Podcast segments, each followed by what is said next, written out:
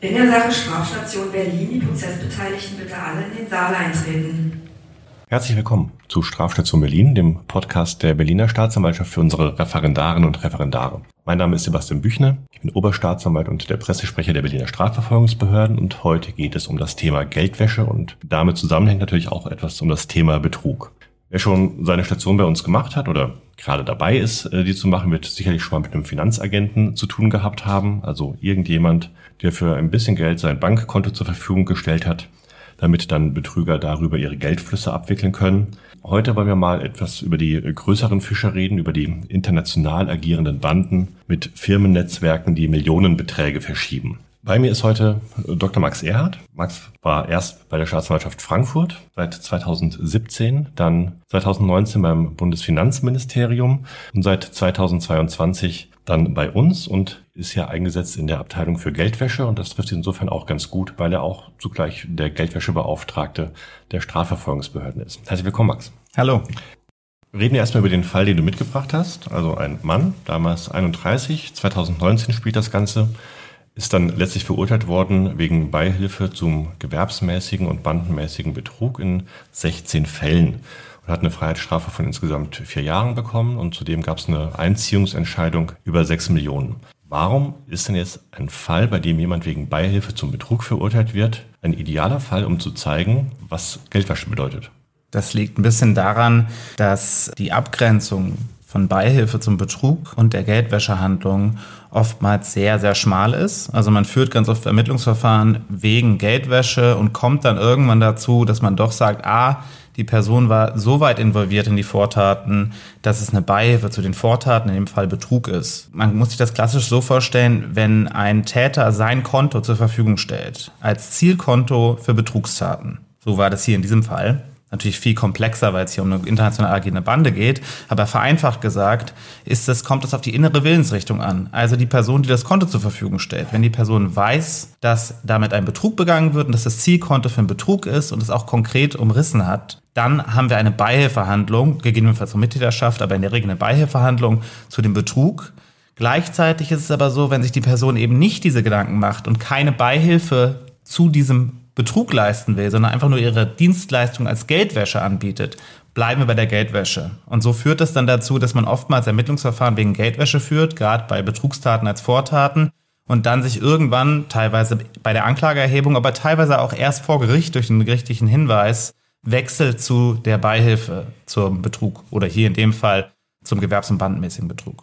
Du hast es jetzt schon angerissen. Also hier war die ganze Sache insgesamt etwas größer ein Fall des Cybertrading, sonst hätten wir und auch nicht diese Schadenssumme von allein 6 Millionen, die hier als Einziehungssumme irgendwie festgelegt worden ist. Also was ist da passiert? Also 2016, 2017 fing das an aufzukommen. Das ist eine große international verbreitete Betrugsmasche, die auch nicht nur Deutschland betrifft. Da wird den Geschädigten suggeriert, dass sie online auf Trading-Plattformen Gelder investieren würden. Tatsächlich sind diese Trading-Plattformen einfach nur Fassade. Da wird dann zwar simuliert, dass sich aus den, aus den Anlagen etwas entwickelt, dass es mehr Geld wird. Tatsächlich wird das Geld aber von vornherein einfach abgegriffen und weitergeleitet und es gibt eben nur diese Fassade. Und das führt zu Milliardenschäden weltweit. Und darum ging es hier in diesem Fall. Also es gab irgendwie einen Komplex von ganz verschiedenen Firmen. Es gab eine ganze Reihe von Hinterleuten, die diese Firmen miteinander verknüpft haben. Was hat jetzt hier der Täter, der 31-Jährige, direkt gemacht? Genau, also erst nochmal zu diesem Netzwerk an Firmen. Das Firmennetzwerk braucht man für diese Betrugsmasche, weil man ja eben darauf angewiesen ist, dass die Geschädigten ihre Gelder irgendwohin transferieren können. Und dann braucht man das Netz, um diese Gelder der Geschädigten an die Hinterleute und an alle Beteiligten zu verteilen und möglichst so, dass die Strafverfolgungsbehörden das nicht merken. Und der Angeklagte hier in dem Fall hat dieses Firmennetz jedenfalls auf der deutschen Seite aufgebaut. Also es wurden Firmen gegründet, es wurden Konten eröffnet und all diese Konten dienten als Erstkonten, das heißt als Zielkonten der Geschädigten. Denn das ist auch eine vertrauensbildende Maßnahme natürlich, dass wenn ich in so eine Trading-Plattform investiere und die auf dem deutschen Markt auftritt, dass die auch ein deutsches Konto hat. Was hatten sich denn die Anleger davon erhofft, in was sie investieren würden? Zum damaligen Zeitpunkt dürften es hauptsächlich binäre Optionen gewesen sein. Es waren im Endeffekt Wetten auf die Kurse vor allem von Kryptowährungen. Aber mittlerweile gibt es das in allen möglichen Bereichen. Da gibt es Vorzugsaktien, da gibt es Goldwetten, es gibt eigentlich alles, was man sich vorstellen kann. Typischerweise aus dem Hochrisikobereich eher. Und es werden dann sehr, sehr hohe Gewinnmargen suggeriert und die Leute motiviert, immer weiter zu überweisen und anzulegen. Und es sind, wenn ich es richtig gesehen habe im Urteil, da gibt es ganze Seiten mit Listen der einzelnen Anleger. Es sind selten jetzt quasi irgendwie die wenigen Großanleger, die mal irgendwie eine Million da irgendwie reinpulvern, sondern es sind immer eher kleinere Beträge, mal 3000 Euro, mal 5000 äh, Euro und so weiter. Wie kommen denn überhaupt die Anleger auf die Idee, bei solchen Plattformen dann entsprechend zu investieren? Da gibt es verschiedene Varianten, wie die geworben werden. Das hat sich auch mit der Zeit immer weiter verändert. Es gibt die klassische telefonische Kaltakquise. Also da hat man Leute, die vielleicht schon Opfer von Betrugstaten geworden sind im Vorfeld, sei es Enkeltrick oder sei es, es gab auch mal sowas mit falschen Inkassobüros schreiben. Es gibt einfach diese Telefonlisten und die hat dann ein Callcenter, die telefonieren die einfach ab und machen die Angebote. Beim Cybertrading war es aber auch ganz groß so, dass man über Social Media Fake-Werbung geschaltet hat vor allem mit der Höhle der Löwen. Oder dann hat Dieter Bohlen vermeintlich, also nicht der echte Dieter Bohlen, sondern ein gefälschtes Video mit Dieter Bohlen oder ein gefälschter Zeitungsausschnitt damit geworben, dass er über diese Plattform sehr reich geworden sei, sehr viel investiert hätte und gewonnen hätte. Die Leute haben dann die Links geklickt, wurden dann an ein Callcenter weitergeleitet, also haben einen Account eröffnet, wurden dann direkt kontaktiert teilweise über Messenger-Dienste, aber teilweise auch telefonisch und wurden dann dazu veranlasst, immer mehr Geld zu überweisen. Also man muss sich das klassisch so vorstellen, die werden erst geködert mit 250 Euro. Dann wird ihnen gesagt, ach, schauen Sie mal, die 250 Euro sind schon 5000 Euro geworden. Wenn Sie jetzt noch nachschieben, dann können wir das hier richtig nach vorne bringen und daraus vielleicht 100.000 machen. Und so wird es dann immer mehr. Und mittlerweile gehen die Täter auch so vor, dass sie dann den Leuten sagen, ja, wenn sie jetzt ausgezahlt bekommen haben wollen, dann müssen sie aber nochmal 20.000 Euro hinterlegen. Oder 100.000, je nachdem, wie groß die Auszahlungssumme ist. Und so versuchen sie dann die Geschädigten immer weiter zu melken, muss man das leider sagen. Gibt es denn in so einem System irgendwie auch dann tatsächlich Geschädigte, die auch mal Geldauszahlungen bekommen? Also ist da quasi so eine Art Schneeballsystem auch hinterlegt, damit zumindest die ersten Anleger dann das Geld bekommen und aus dem Geld heraus der weiteren Anleger, damit man irgendwie sozusagen nicht allzu schnell auffliegt? Oder ist das Geld einfach bei allen von vornherein weg? Also von einem klassischen Schneeballsystem würde ich nicht sprechen, weil da ist es ja klassisch, wenn man sich so zum Beispiel Bernie Madoff anguckt in den USA, dass es wirklich darum geht, immer wieder die Leute wirklich vollständig auszuzahlen und das vermeintliche, den vermeintlichen Gewinn über neu angeworbene Kunden zu generieren und sich dann eben nur große Margen davon einzubehalten. Und darin besteht eigentlich dann der Betrug und der Betrugserlös. Und hier ist es so, dass die vielleicht mal 250 Euro oder 1000 Euro ausgezahlt bekommen haben. Aber es ist nicht so, dass die Erstanleger ihren volle, ihre volle Summe ausgezahlt bekommen haben. Also man hat das nur gemacht im individuellen Fall, um die Leute weiter zu ködern, damit die selber noch mehr zahlen. Okay, dann nehmen wir das erstmal so als unseren Verbraucherschutzblock. Ähm, was ist denn jetzt sozusagen hier der Anlass gewesen, äh, überhaupt in die Ermittlungen einzutreten. Also waren es dann tatsächlich Geschädigte, die sich gemeldet haben und gesagt haben, ich glaube, ich bin hier auf eine Betrugsplattform reingefallen und sich damit an die Polizei und die Staatsanwaltschaft gewendet haben? Oder wie kam das Ganze hier in Gang? Man muss dazu sagen, es gab ein gesondertes Verfahren bei einer anderen Staatsanwaltschaft, die sich mit diesem ganzen Hintergrund beschäftigt, also mit den Tätern dieser Betrugstaten. Und in Berlin fing das sehr anders an. Denn der Angeklagte war hier polizeilich schon bekannt. Also er war schon öfter aufgefallen mit internationalen Reisen, in denen er Koffer voll Geld dabei hatte, die dann teilweise angemeldet waren, teilweise nicht. Man konnte ihm aber nie irgendwie nachweisen, dass das jetzt aus Straftaten stammt, das jeweilige Geld. Er war auch schon öfter mit im Zusammenhang mit Geldwäscheverdachtsmeldungen aufgefallen, aber auch da war dann nie genug da, um ein Ermittlungsverfahren einzuleiten, beziehungsweise ein Ermittlungsverfahren zu einer Anklage zu führen. Und jetzt war es konkret so, dass der Angeklagte bei der Einreise in einem deutschen Flughafen wieder aufgefallen war, dort durch den Zoll kontrolliert worden, da ist der Zoll für zuständig, der macht sogenannte Barmittelkontrollen und wurde angetroffen mit 200.000 Euro in Bar, soweit so bekannt, hat er ja schon öfter gemacht. Aber auffällig war, dass er diverse Bankkarten dabei hatte, die alle nicht auf seinen Namen liefen. Und das wiederum hat dann dazu geführt, dass man hellhörig geworden ist und natürlich versucht hat abzuklären, wem gehören diese Bankkarten, woher kommen diese Bankkarten. Und die waren alle bei einer deutschen Bank, die dann wiederum Geldwäsche-Verdachtsmeldungen abgegeben hat. Und da die Personen, die diese Konten eröffnet haben, später sage ich noch was dazu, vermeintlich eröffnet haben, alle in Berlin gemeldet waren, sind diese Verdachtsmeldungen nach Berlin gegangen, wo diese Erkenntnisse zu dem Angeklagten auch schon vorlagen und so ist man dann in die Ermittlung eingestiegen. Über diese Verdachtsmeldung im Zusammenhang tatsächlich mit dieser Kontrolle an dem Flughafen. Sollte das System nicht eigentlich umgekehrt sein? Es gibt die Geldwäsche-Verdachtsmeldung und dann steigt man in die Ermittlungen ein und geht dem Ganzen nach und nicht sozusagen, man findet irgendwie zufällig jemand mit Bankkarten und dann kommen die Geldwäsche-Verdachtsmeldungen dazu. Es klingt trotzdem eher sozusagen, als sei es ein Zufallszugriff gewesen hier. Ja, in einem gewissen Maß ist das schon so. Aber wir haben beim Geldwäsche-Verdachtsmeldesystem ganz oft den Fall, dass erst die Anfragen durch die Strafverfolgungsbehörden auslösend sind für eine Geldwäsche-Verdachtsmeldung. Das muss nicht immer zwingend bedeuten, dass die Kreditinstitute jetzt da geschlafen haben und nicht rechtzeitig was abgegeben haben, sondern die gucken sich ja ihre Konten laufend an und ihre Kunden und äh, finden dann vielleicht etwas nicht ganz so normal, aber es veranlasst sie noch nicht zu einer Verdachtsmeldung und dann kommt diese Anfrage und dann geben sie eine Verdachtsmeldung ab. Dann erklär doch bitte mal kurz überhaupt ganz abstrakt, was diese Geldwäsche-Verdachtsanzeigen sind, was die für einen Sinn haben, wer die aufgibt und wie es dann damit weitergeht. Also Geldwäsche-Verdachtsmeldungen sind etwas, was in der staatsanwaltschaftlichen Arbeit öfter tatsächlich vorkommt. Du hattest ja einleitend auch äh, von den Finanzagenten gesprochen, die viele ReferendarInnen erleben werden in den Akten und die beruhen tatsächlich auch ganz oft auf Geldwäsche-Verdachtsmeldungen. In Deutschland ist es so, aufgrund von internationalen Vorgaben, deshalb findet man das auch in den überwiegenden Anzahl der Länder weltweit, so oder ähnlich strukturiert, dass bestimmte Verpflichtete, und das sind insbesondere Banken, aber auch Goldhändler oder Makler oder Notare oder auch Rechtsanwälte Verdachtsmeldungen abgeben müssen, wenn sie auf Transaktionen stoßen, die aus ihrer Sicht Anhaltspunkte für Geldwäsche, Vortaten der Geldwäsche oder Terrorismusfinanzierung liefern.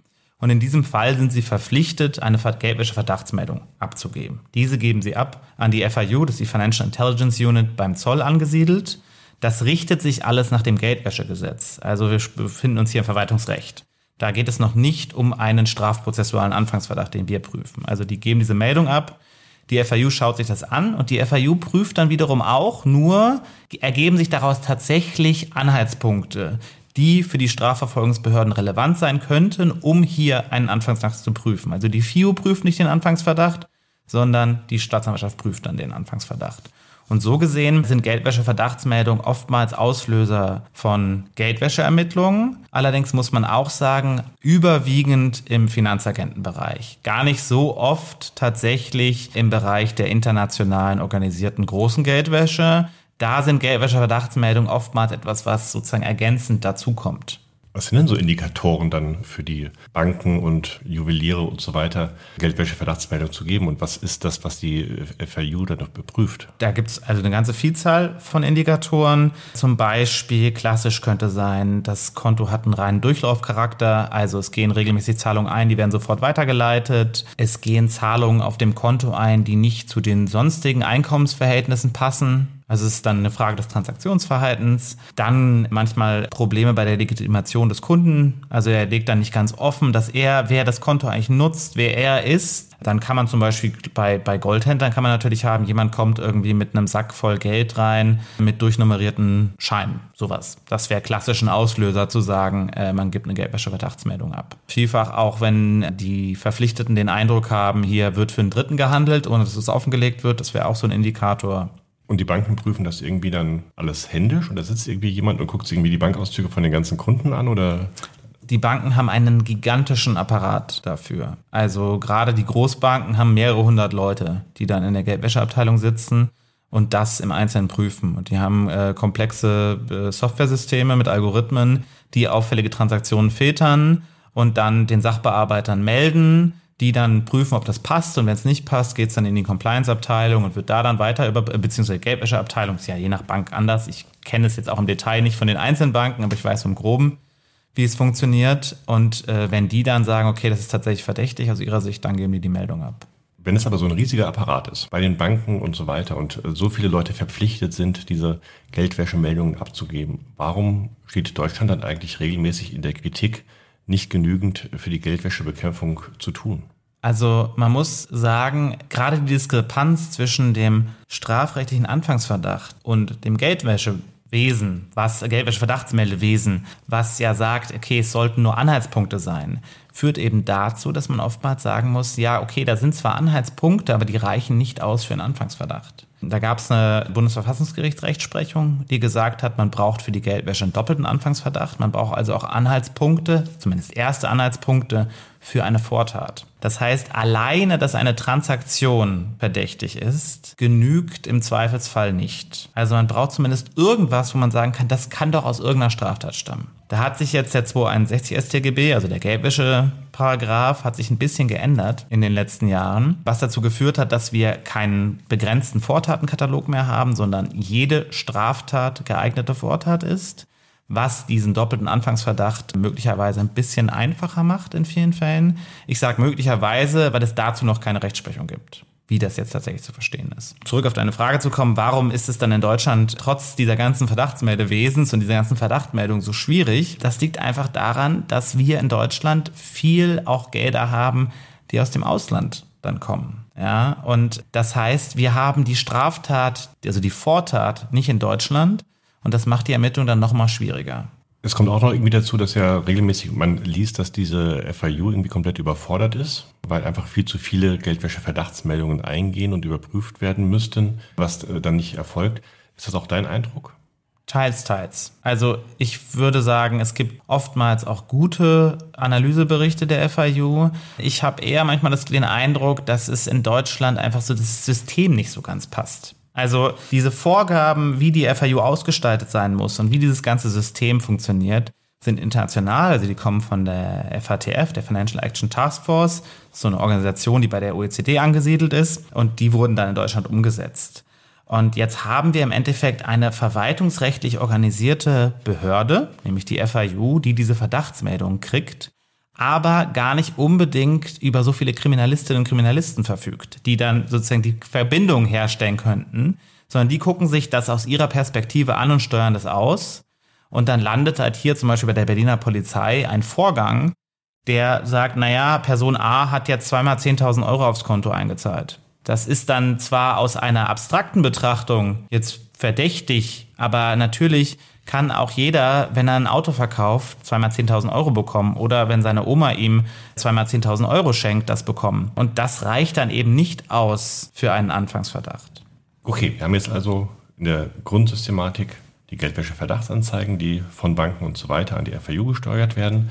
Dann die FIU das Ganze versucht erstmal vorläufig einzuordnen und dann das Ganze an die Staatsanwaltschaft übergibt. Und um nochmal auf den Fall äh, dann hier konkret äh, zurückzukommen, hier waren im Endeffekt diese aufgefundenen Bankkarten, die Nachforschungen, dann der Anlass dazu, dass diese Geldwäsche-Verdachtsmeldungen dann erfolgt sind. Und wie ging jetzt hier die Ermittlungen dann weiter?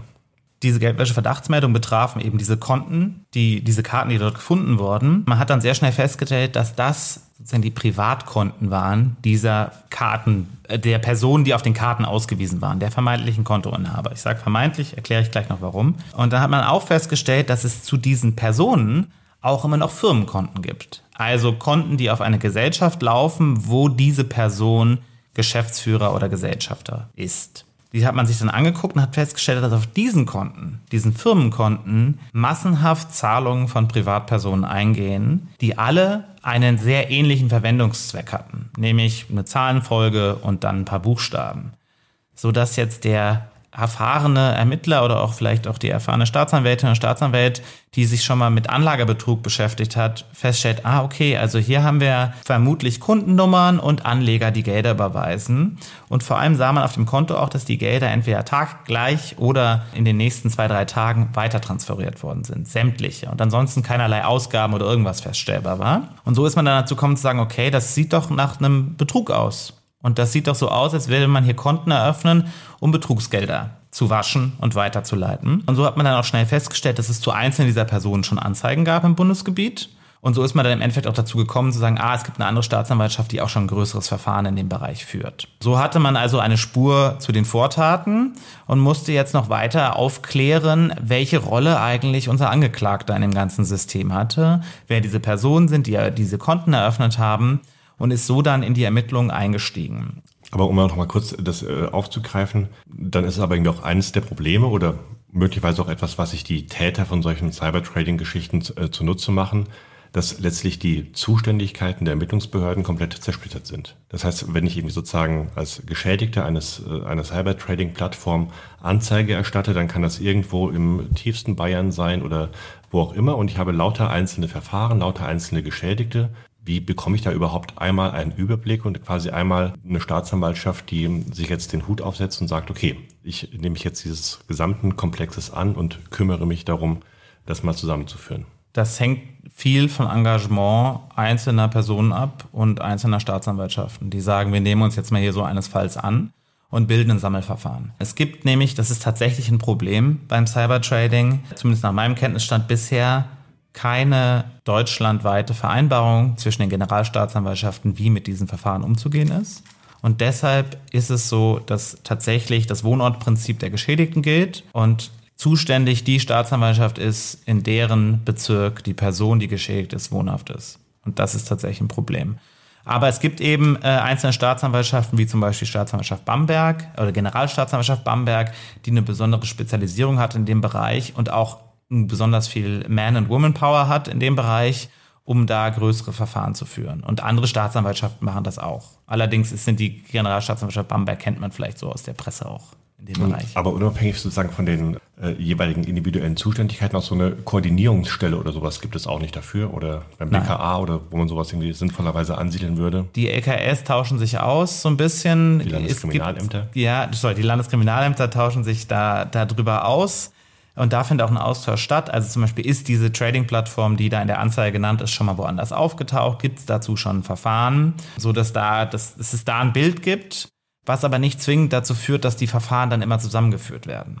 Ist das eine Funktion, die dieses jetzt in Planung vom Bundesfinanzministerium befindliche Finanzkriminalamt dann letztlich erfüllen soll oder ist das wieder eine ganz andere Geschichte? Das bezweifle ich. Also dieses Bundesfinanzkriminalamt soll ja, so der Kenntnisstand aktuell, was so in der Presse bekannt geworden ist, einmal die Arbeit der FIU irgendwie zentraler steuern und die Koordinierung der Aufsicht im Geldwäschebereich für den Nichtfinanzsektor koordinieren und dann noch eine Ermittlungseinheit für Geldwäsche haben und für herausragende Finanzkriminalität. Das ist eine Zuständigkeit, die eigentlich auch schon bei einzelnen Landeskriminalämtern, beim Bundeskriminalamt und auch teilweise beim Zollkriminalamt existiert. Und es geht da eher um so eine Bündelung. Ob das wirklich dazu führt, dass man sich dieser Cybertrading-Verfahren annimmt, das glaube ich nicht. Also ich, nach meinem Verständnis geht es da wirklich vor allem um große Geldwäscheverfahren, die dort gemacht werden sollen. Okay, und man merkt irgendwie schon, sagen, also schon an unserem Gesprächsverlauf, wir kommen irgendwie immer relativ schnell ins Abstrakte hinein, in die äh, grundsätzlichen politischen Themen, weil es offensichtlich auch tatsächlich eben ein gesellschaftsrelevantes äh, Kriminalitätsphänomen ist, um das es hier geht. Also, wie kam man jetzt auf unseren Täter? Also, ich hatte ja schon, schon berichtet mit den Bankkarten, dass man jetzt diese Konten gefunden hat. Dann hat man festgestellt, ah, die Personen sind alle in Berlin gemeldet und konnte die dann auch verknüpfen tatsächlich zu dem Angeklagten, nämlich, dass er teilweise in seine eigene Adresse gemacht hat, teilweise eine Adresse von Bekannten und Freunden. Und dann hat man auch festgestellt, sämtliche Ausweisdokumente, die vorgelegt worden sind, sind verfälscht. Und so haben dann die weiteren Ermittlungen ergeben, dass der Angeklagte sich eigentlich drei bis vier Strohpersonen bedient hat, dann diverse Ausweise, woher auch immer, erlangt hat, dort die Lichtbilder ausgetauscht hat und die Namen und dann sind die Strohleute losgezogen. Und jede dieser Strohpersonen hatte mehrere Falschidentitäten mit denen dann immer jeweils mindestens eine Gesellschaft gegründet worden ist und mindestens ein Konto, teilweise auch mehrere Konten eröffnet worden sind. Und so hatten wir schon mal einen größeren Fächer, der da entstanden ist, hat sich dann potenziert. Und so hatte man dann schon den, den, den Link zu unserem Angeklagten, dass der hinter diesem Netzwerk stehen könnte. Dann hat man natürlich Telekommunikationsüberwachungsbeschlüsse sich beschafft, also Paragraph 100a StPO und hat dann den Angeklagten auch überwacht. Im Übrigen auch weitere Familienangehörige, bei denen man davon ausging, dass sie auch beteiligt sind an den Taten und konnte so den Fall immer weiter aufklären. Aber trotzdem nochmal zurück. Also es werden eine ganze Reihe von Firmen gegründet oder als Mantelgesellschaften aufgekauft äh, von den ganzen Strohleuten. Es werden Bankkonten eröffnet. Das sind doch alles Schritte, die über den Notar, über die Banken gehen. Da gibt es auch überall eigentlich Kontrollmechanismen. Wie kommt das, das in so einer Reihe dann wenn ich dann auf einmal so ein Firmengeflecht mit ganz vielen Strohleuten vor mir habe, irgendwie alle vorherigen Kontrollmechanismen versagt zu haben scheinen. Da ist das Problem, dass es immer wieder Lücken in der Kont im Kontrollsystem gibt. Also es gibt dann teilweise zum Beispiel diese Videoident-Verfahren für Bankkonten zu eröffnen. Dann wird vielleicht nicht in jedem Einzelfall der falsche Ausweis überprüft. Ja, ich meine, die Bank sieht den Ausweis, guckt sich den Ausweis an und sagt, ja, der sieht echt aus. Es gibt den Namen, es gibt eine Meldebescheinigung zu der Person, das überprüft die. Die hat ja keine Möglichkeit, den Ausweis tatsächlich, wenn das ein echter Ausweis ist, wo nur das Foto ausgetauscht worden ist, zu überprüfen. Die haben ja kein System, wo sie die Ausweisnummer, vor allem es waren ja ausländische Personalausweise, eingibt und dann die Antwort bekommt, ist falsch oder nicht. Das ist ja Teil der Ermittlungsarbeit. Die haben den Schritt und bei Notaren ist es das Gleiche gewesen, bei den, bei den Gründungen der Gesellschaften. Wobei man auch da sagen muss, es gab auch wirklich Zeiten, wo man sich gefragt hat, naja, also da wurde auch gar nicht hingeschaut. Das ist einfach so durchgewunken worden. Da, da kommt halt jemand, der will eine Firma eröffnen. Das ist als solches ja dann noch nicht unbedingt ein Hinweis auf Geldwäsche. Das kann ja alles Mögliche sein. Aber das hat sich jetzt geändert, dass man da auch bei den Notaren genauer hinschaut. Also bei Notaren hat sich vor allem viel geändert im Immobilienbereich. Also da war es ja das Hauptproblem. Die Gründung einer Gesellschaft ist ja, ist ja so weit im Vorfeld, wenn man nicht weiß, was mit der Gesellschaft konkret passieren würde, das ist wirklich schwierig dann zu sagen, das ist jetzt eine Gesellschaft, die soll für Straftaten verwendet werden. Bei den Immobiliengeschäften gab es auch das Problem, dass es bis 2021 im Jahr vielleicht so 20 bis 60 Meldungen von Notarinnen und Notaren gab. Das kann ich so genau sagen, weil die FIU jedes Jahr einen Bericht herausbringt, wo sie eine Statistik drin haben, welcher Sektor wie viel Meldungen abgegeben hat. Und da hat man sich natürlich gesagt, okay, das kann nicht sein. Und das Geldwäschegesetz sieht eine Verordnungsermächtigung vor für das Bundesministerium der Finanzen. Und die haben eine Verordnung für den Immobilienbereich erlassen, in dem sie konkrete Parameter genannt haben, wann Notare und Notarinnen und vor allem wann auch Maklerinnen und Makler Verdachtsmeldungen abgeben müssen. Und das hat dazu geführt, dass es ja mehrere tausend Meldungen jetzt im Jahr sind in dem Bereich. Beziehungsweise umgekehrt, dass wahrscheinlich uns äh, in den Vorjahren, bevor es diese Regelung gab, mehrere tausend Verdachtsfälle einfach durch die Lappen gegangen sind, weil es überhaupt keine Geldwäsche-Verdachtsanzeige äh, dazu gegeben hat und keine Veranlassung dazu gab, die zu geben. Genau. Im Urteil stellt das Gericht relativ lapidar fest, der Angeklagte schloss sich einer international agierenden Gruppierung an, unter anderem aus Ukraine, ähm, Russland und Israel, die mit Cybertrading Geld verdienen wollte. Wie schließt man sich einer international agierenden Gruppierung an? Ich meine, das ist ja jetzt nicht irgendwie, dass ich mir eine Dauerkarte fürs Schwimmbad hole und dann bin ich irgendwie Teil der Gruppe, sondern wie kommt sowas zustande? Ist deine Frage sozusagen rein rechtlich oder rein tatsächlich? Rein tatsächlich. Also in dem Fall und das geht auch aus dem Urteil hervor, gab es einfach Verbindungen familiärer Natur schon in der Ukraine zu einzelnen Personen. Und so ist da wohl der Kontakt zustande gekommen. Und ich hatte es ja schon initial gesagt, der Angeklagte war schon öfter aufgefallen mit Geldtransportaktivitäten. Ob die jetzt legal waren oder nicht, das weiß man nicht. Und so wird es dann vermutlich gewesen sein, dass er in dem Bereich schon bekannt war und dann über die familiären Kontakte gesagt wurde, hier könntest du vielleicht, du lebst doch in Deutschland, könntest du nicht vielleicht Konten eröffnen. Wie genau das im Einzelnen abgelaufen ist, also wir haben jetzt keine Kontaktliste gehabt oder keinen Chat-Mitschnitt, in dem dieses Anwerben und diese, diese Entscheidung dafür, wie man zueinander gefunden hat, im Detail dargelegt ist. Aber erfolgt sowas eher über ein Anwerben von den eigentlichen Betrügern, dass sie sich jemanden suchen und sagen, bau mal für uns dieses Netzwerk auf aus Firmen und wasch mal für uns das Geld? Oder gibt es sozusagen auch so eine Freelancer-Geldwäscher, die sich irgendwie anbieten und sagen, wenn ihr da irgendwie euer Geld gewaschen haben wollt, ich wäre euer Mann. Also man geht davon aus, dass es da einfach so, das nennt sich Crime as a Service gibt, dass in dem Bereich tatsächlich einfach Personen ihre Geldwäschedienste anbieten. Kleiner Exkurs, es gibt ganz viel auch beim 266a StGB, dem Veruntreuen und Vorenthalten äh, von Arbeitsent nee. von Arbeitsentgelt. Arbeitsentgelt, ja. Ich habe hab immer das Problem mit diesen Paragraphen, weil ich immer auch nicht genau weiß, weil man ja eigentlich das Arbeitsentgelt, aber auch die Sozialabgaben vorenthält. Und das ja eigentlich der strafrechtlich relevante Teil ist. Aber gut. Jedenfalls in dem Bereich ist es so, da gibt es immer ein Riesennetzwerk an Servicefirmen, die Abdeckrechnung stellen. Weil bei 266a braucht man ja dann Cash, mit dem man die schwarz arbeitenden Menschen bezahlt. Mhm. Und da bilden sich dann auch Servicefirmen und ganze Netzwerke, die nichts anderes machen, als Scheinrechnungen, Abdeckrechnungen zu stellen, die Gelder entgegenzunehmen, die Gelder abzüglich einer Provision abzuheben und weiterzugeben.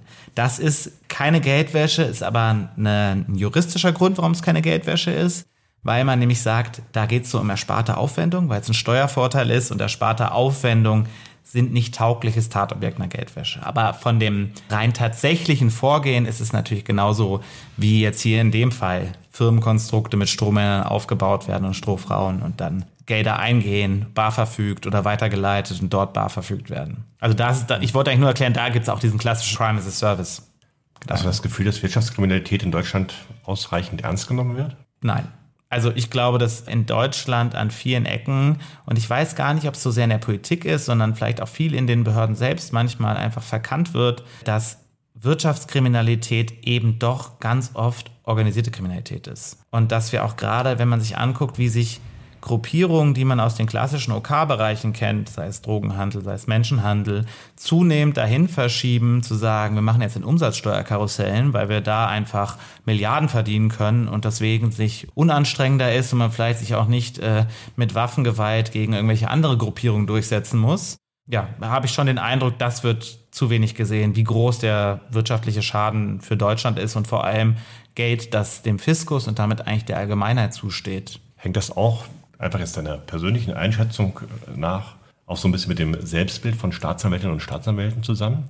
Dass man also quasi diesen Job ergreift, um dann tatsächlich sich mit Gewalt, Diebstahl, Betrug und äh, diversen anderen Delikten irgendwie auseinanderzusetzen, aber sozusagen dann eher so ins pralle Leben hineinzugehen und so eigentlich diese Grundhaltung ist, naja gut, wenn ich irgendwie Bilanzen überprüfen will und Geldflüsse nachvollziehen will, dann hätte ich ja gleich in die Kanzlei gehen können. Das könnte sein. Also mir fällt immer auf, dass es viele Kolleginnen gibt, die gerne so Blut, Schweiß und Tränen machen. Das ist das, was du gerade ansprachst, also Gewaltdelikte, Drogenhandel, alles, wo es halt so ein bisschen körperlich schmutziger wird, sozusagen. Ich kann das gar nicht nachvollziehen, weil ich finde, dass ich mache diesen Job auch sehr gerne, weil ich sehr gerne investigativ arbeite.